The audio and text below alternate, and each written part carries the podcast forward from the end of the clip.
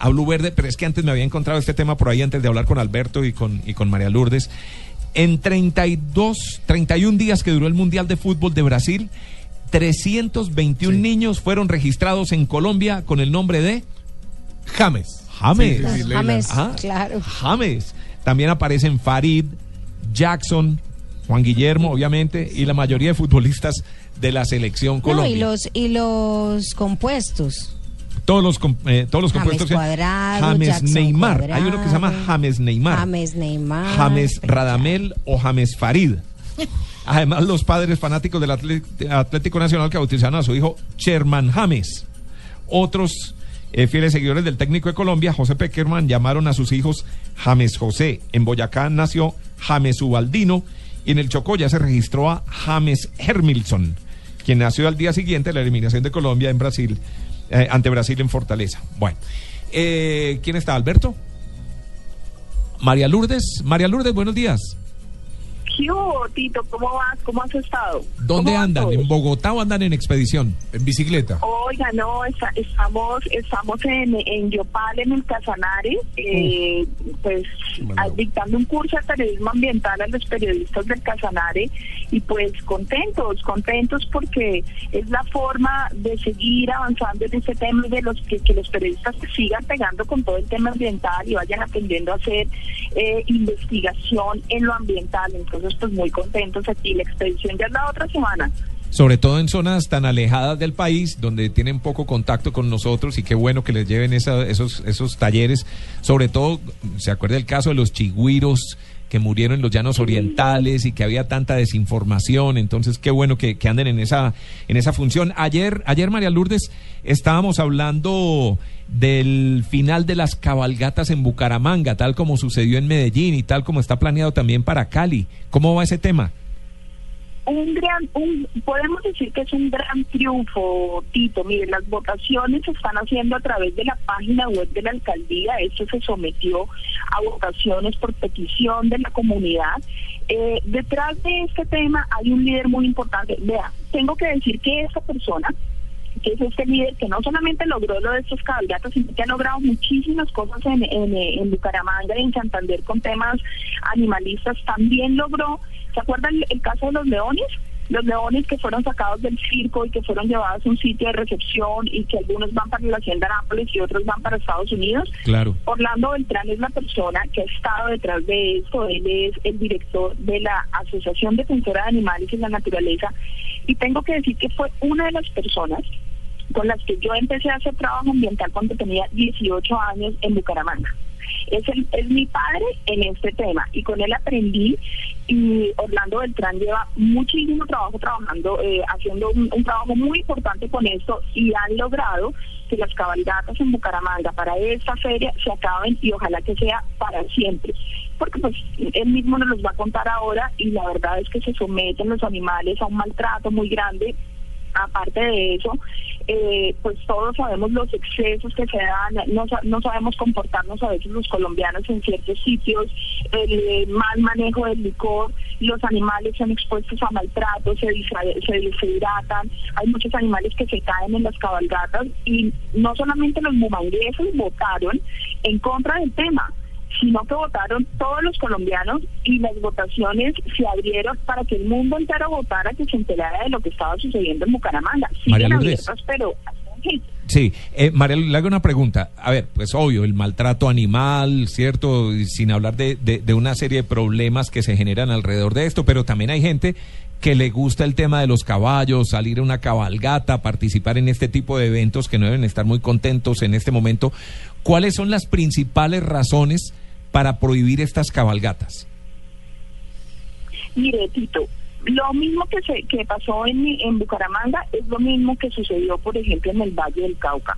Son los excesos que se presentan. Realmente los colombianos no estamos mostrando un buen comportamiento en este tipo de eventos festivos. No hay un buen manejo, por ejemplo, del, licor. La gente toma desproporcionadamente, entonces eh, los animales, como le decía, son sometidos a, a, a, un maltrato. En las cabalgatas son horas y horas de animales cabalgando todo el tiempo. La gente tomando licor, eh, todos estos excesos es lo que han llevado a decir no, pues porque claramente no nos sabemos comportar. Ya vamos a hablar en comunicación con Orlando Beltrán. Parece que no quiere contestar.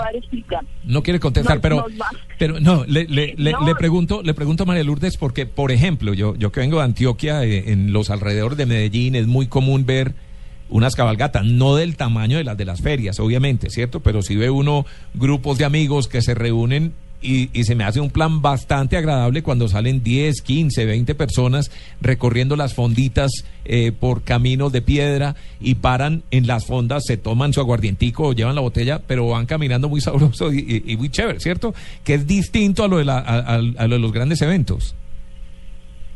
Sí, claro, claro, Tito, pero pues es que muchas veces son sometidos los animales. Mire, en este caso uno de los argumentos, como yo le digo, es un argumento, es un argumento más de protección animal, pero pues es que muchas veces los animales son sometidos a largas, eh, o sea, es demasiado tiempo que los animales están cabalgando no hacen pares para poderle dar alimento a los animales, no hacen pares para poder hidratarlos.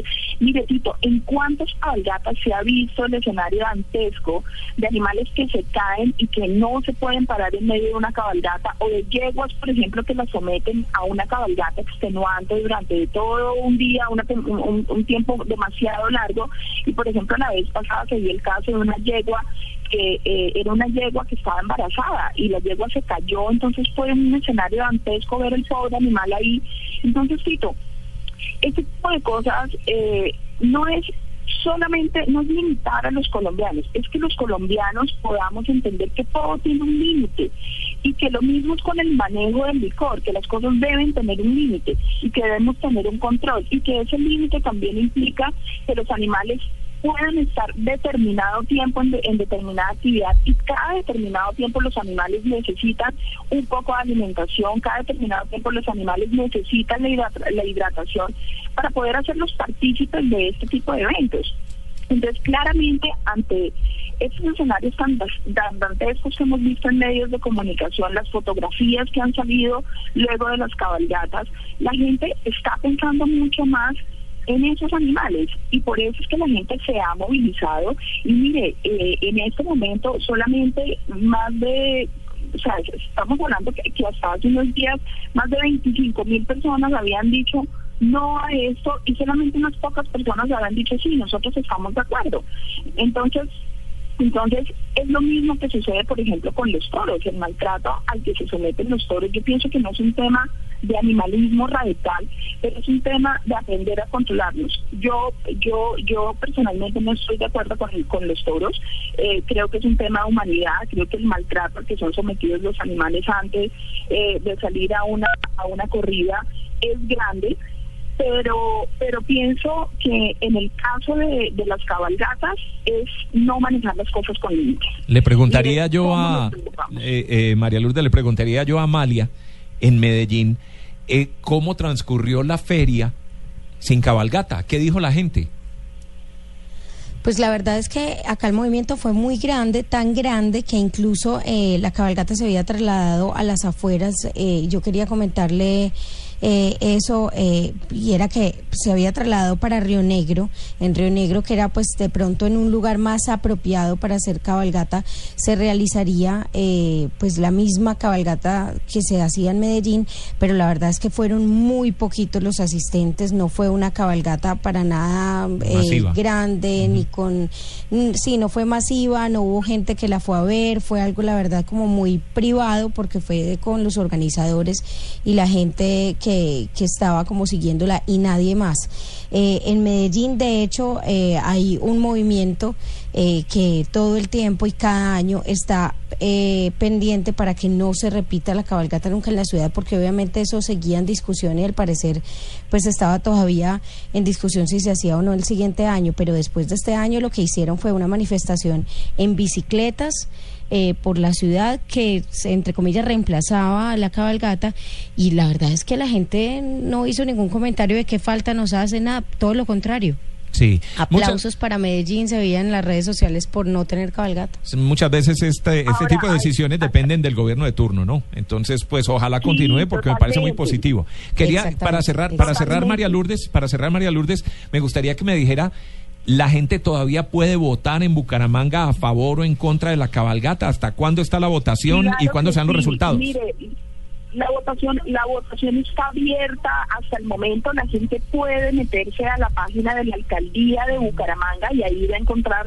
eh, la votación abierta. Siguen abiertas las votaciones. La idea es que cada vez más gente vote. Lo que no, lo que no necesitamos es que cada vez más gente vote eh, en contra sino que voten a favor de que no se haga no se haga la cabalgata, pero siguen las votaciones y, y, sigue aumentando, Tito. Y para cerrar yo también lo que le digo, Tito, muchos de esos cabalgatas, como pasó hace hace un año aproximadamente en, en Cali, por ejemplo, cobran la vida incluso de las personas en la responsabilidad del mal manejo del trago, del mal manejo que se hace sobre los animales. Una niña de 18 años murió en Cali, entonces todo este tipo de cosas es los, lo que ha ido permitiendo que esos mismos mandatarios y que la comunidad puje por estos temas para que se vayan logrando los cambios. Y pienso que cada vez más gente va logrando que esos cambios se generen. Eh, y creo que, que, que vamos avanzando y que vamos bien y que vamos entendiendo que en el país tenemos que tener límites y tenemos que aprender a comportarnos y tenemos que aprender también a tratar los animales dentro de estas festividades que desarrollamos en toda Colombia. Como contarte que estaba leyendo una noticia que dice que la arrasadora votación en contra de la cabalgata allí en Bucaramanga, las voces del rechazo de los gremios, además, por supuesto, las coyunturas negativas que, lleva esto, eh, llevó a decir al alcalde de Bucaramanga, Luis Francisco Borges Pedraza, anticiparse el resultado final. Manifestó de manera oficial, porque lo dijo él, que es prácticamente un hecho de que no se realizará la cabalgata en la Feria Bonita. Sí, pero hay que esperar a que cierre Sí, la ya votación. dije. Ya ayer dábamos las cifras precisamente que eran 25 mil contra 2 mil. La gente no quiere, el consenso nacional Pero bueno, todavía hay no tiempo. quiere. La gente, pues Sí. la idea de estas votaciones, además eh, se la jugaron por un lado un poquito complicado porque ahí puede votar alguien desde Australia, desde Estados Unidos o desde Colombia, desde cualquier población. Pero bueno, bien interesante el tema y, y- y, pues estaremos pendientes de los resultados. María Lourdes, muchas gracias. No, Tito, muchísimas gracias a ustedes por, por este, este espacio para poder hablar de estas cosas.